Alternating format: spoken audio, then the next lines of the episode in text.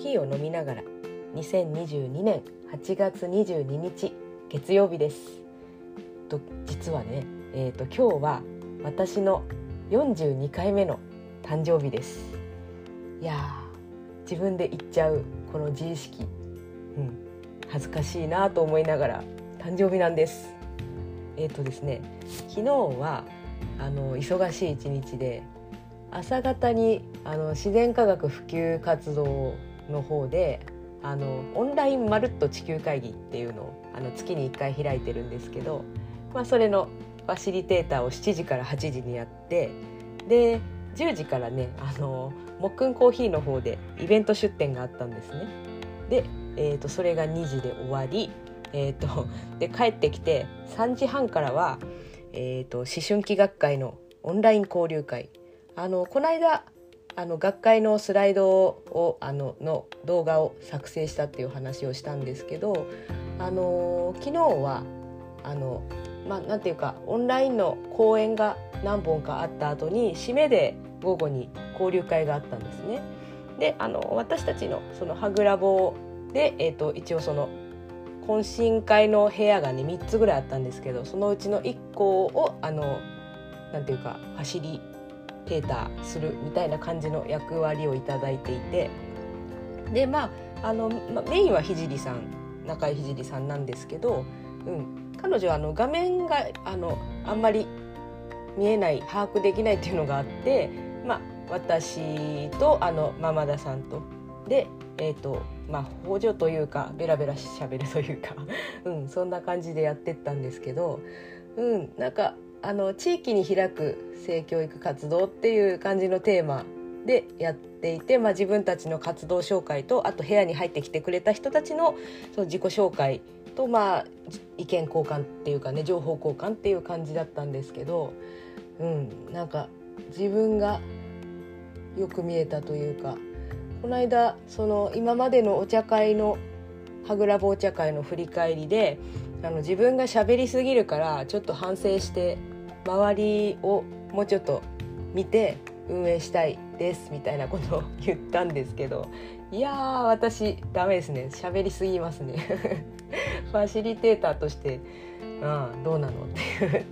なんかね反省してますって言いながら治らない、うん、あの今日8月22日が誕生日だと言いましたがあの急に先生術の話をするけれど私獅子座生まれということになるんです。8月22日って獅子座の一番最後の方なんですね。明日になるとあの太陽が乙女座に移動するんでまあうん。8月23か4以降に生まれた人って乙女座になるんです。あの太陽がね。うん、その獅子座の一番最後っていうのは獅子座がこれでもかっていうほど発揮されるあの度数なんですけれども獅子座ってどんな星座なのって言った時もう俺様ですよ。俺様。そうであのこう一般的なその星占いだとその私は何座って言った時、まあ、それって太陽の星座なんですよね、まあ、ちょっと意味わかんないかもしれないけど流して聞いててください。あので、あの私のやるような先生術っていうの星占いっていうのは太陽以外の太陽系の惑星が生まれた時にどっちにあったかっていうのも見ていくんですけども、まあ、それであのいろんな性格とかあのものの見方考え方とか特性とかをあの見ていく占いなんですけどそのうちねあの彗星っていうのがありまして、えっと、それは自分の、うんまあ、今言ったようなものの見方考え方あとコミュニケーションスタイルっていうのを表す天体なんですけど私の場合ね太陽だけじゃなく水星もあの獅子座25度っていうかなりあの太陽に近いところにあるんですよね。だからあのコミュニケーションスタイルが俺様だっていう 感じの読みになるんですけど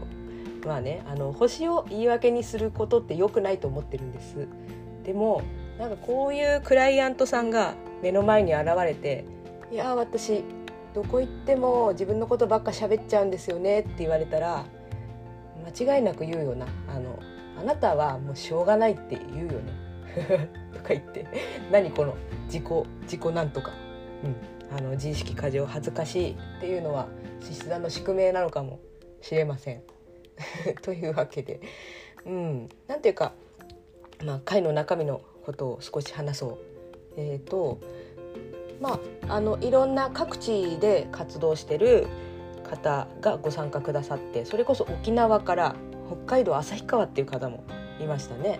であのうちらも茨城だし、えーとまあ、神奈川とか、うん、いろんな大阪とかさいろんな地方の人がいてであの私もあの龍馬くんあの 3歳の男の子にちょろちょろされながら「ママパイパイ」とか言われながら参加してたんですけどその子供育休中であの家から参加してますっていう方も何人か、うん、いたしあのそういうのがオンラインのいいとこですよね。なんていうか本当はねこの学会は筑波国際会議場筑波でやるはずだったんですけどまあリアルでやりたかったけどねリアルだったら会えなかった人にも会えたなっていう感じでであの産婦人科医の方あの助産師さん看護師さん、うん、で、えーとまあ、NPO のそのなんだろうね性に関する支援活動してる方、うん、であの特に肩書きはないけどあの性教育の活動を始めますとか始めましたとか。でそういう方いっぱい集まってくれて。でやっぱりその地域に開くその性教育っていうので、まあ、どうやって広げていくかなっていうのみんな共通の悩みですよね。でそこに対してなんかいいアイディアないかなっていう感じで。話してったんですけど、うん、まあもうみんなの自己紹介回してる時点でちらほらヒントは出てきてる感じで「あのはあそんなやり方がありますか」的な、うんうん、あと「そんな活動をしてるんだへえ」みたいな、うん、そういうのでもまあ良かったかなと思うんですけど、うん、あのー、そのここで私のしゃべりすぎが発揮されてまあ一応ねファシリテーターっていうかその、うん、そのポジションをまああの利用してというか自分たちの活動の適性なんで特性特性みたいなものをお話ししてったんですけど、まあ、あの金曜日のポッドキャストでも多少お話ししたけどすごく普通の人とつながってるっていうのが強みかなっていうお話をしてたんですね。その普通の人っていうのはあの必ずしもその性教育っていうキーワードにわーっとめちゃくちゃアンテナが立っているわけでもない人。ただもちろん言われると興味はある。大事なことだと思ってるっていうその潜在的なニーズっていうのかな。そういう方をあのとつながれる。あのもっくんコーヒーでやってるんなら参加しようかとかもっくんさんたちがそういうこと言ってんならせっかくだから話したいことあるなとか、うん、あの誰でも彼でもいいわけではないというかね。この人だったら話せるなっていう信頼感かなり大事だと思っていて、まあ、それはいわゆる安全な場をうん、作るっていうことだと思うんですけど、うん、その安全な場の作り方のコツとしてなんとなくその、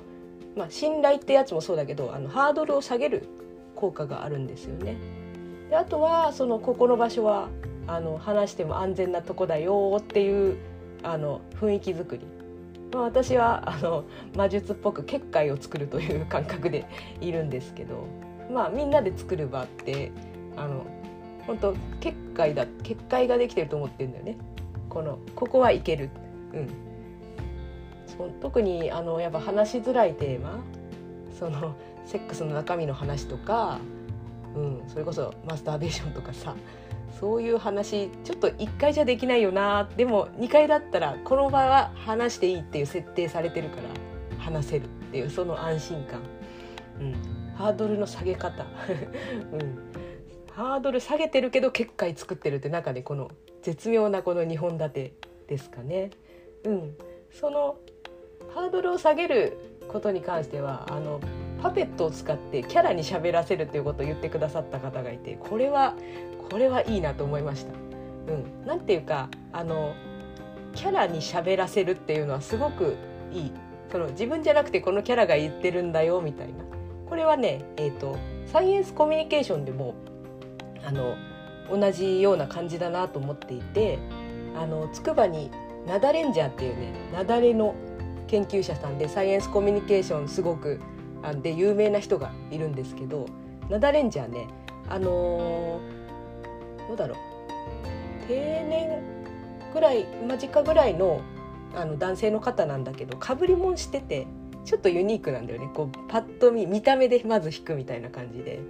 であの私は直接お会いしていないんですけどまああの夫がね行ったり競技会の人と行ったりしてあのそのナダレンジャーの講義を受けた時にそうなんかね助手みたいなナダレンコさんっつったかな、うん、あのとにかく同じような属性の被り物をしたあの助手の方がいてその人との掛け合いですごくコミカルにあの災害のことを教えてくださる、うん、そんな、うん、感じだったんですけどその自分をキャラ化するっていうそそれが一つ。でも自分をキャラ化するってみんなできないことだと思うんですけどパペットは、うん、使えるなみたいな。この手の先に自分とは違うけど普通の自分とこの子が話してるよっていうのであのパーソナリティを分離させて話す、うん。まあ、そのパペットが可愛ければ可愛いほどハードルが下がるし、うん、あとはその実は対話してる体で自分の言いたいことを言うっていうそういうね伝え方、うん、もできるしでああこれは、うん、面白いなと思いました。うん、でまあそのなんだろうね、うん、カードを使うとかそういう道具の話もあったしその伝え方についてっていう意味ではいろんなアイディアが出て、うん、面白かったと思います。そのそう、うん、ファシリテーターとして喋りすぎたごめんなさいっていう 気持ちはあるんだけど、うん、なんていうかその中にある、うん、あの共通項とか、うん、あこれはキーワードででみんなができそうでとかなんかねそういうかけらみたいなものを拾い上げるっていうのはまあなんとかできたのかななんて、うんまあ、あの参加された方がどういう感想を持ったかっていうのはちょっと怖いところではありますが、まあ、そんな感じでした。うん、というわけでうんまあなんていうか誕生日の近くに起きることってねまあ私は意味があるっていうふうに捉えてるんです。うん、なんていうか自分が生まれた日の、うん、と同じ場所に太陽が戻ってくる。で太陽ってねあの自分のアイデンティティなんです。社会におけるアイデンティティ、まあ、だから社会の中で自分をどう発揮していくかっていうのを、うんまあ、誕生日のたびに、うん、すごく考えるっていう月間にしたいし、まあ、きっとそうなってるだろうなと信じていて、うん、あの今日もねちょっと、うん、イベントが私の中でイベントがあるんです。あの、うん、外に開くものではなくってちょっとねカウンセリングを受けるんですよね、まあ、自分の在り方みたいなこと、うんまあ、ここでは、うん、あの暗い話になるから多くは語らないけれど、うん、私は自分の中を覗くっていうのを定期的にやるんです、うん、そういう仕事だからね。自分の中が、うんうん、ぐちゃぐちゃしているのはなあと思いながら うん、まあそんな感じで、うん、今日は、うん、何回も言う自意識過剰だからあの誕生日ということで一日楽しみたいと思います。ではまた。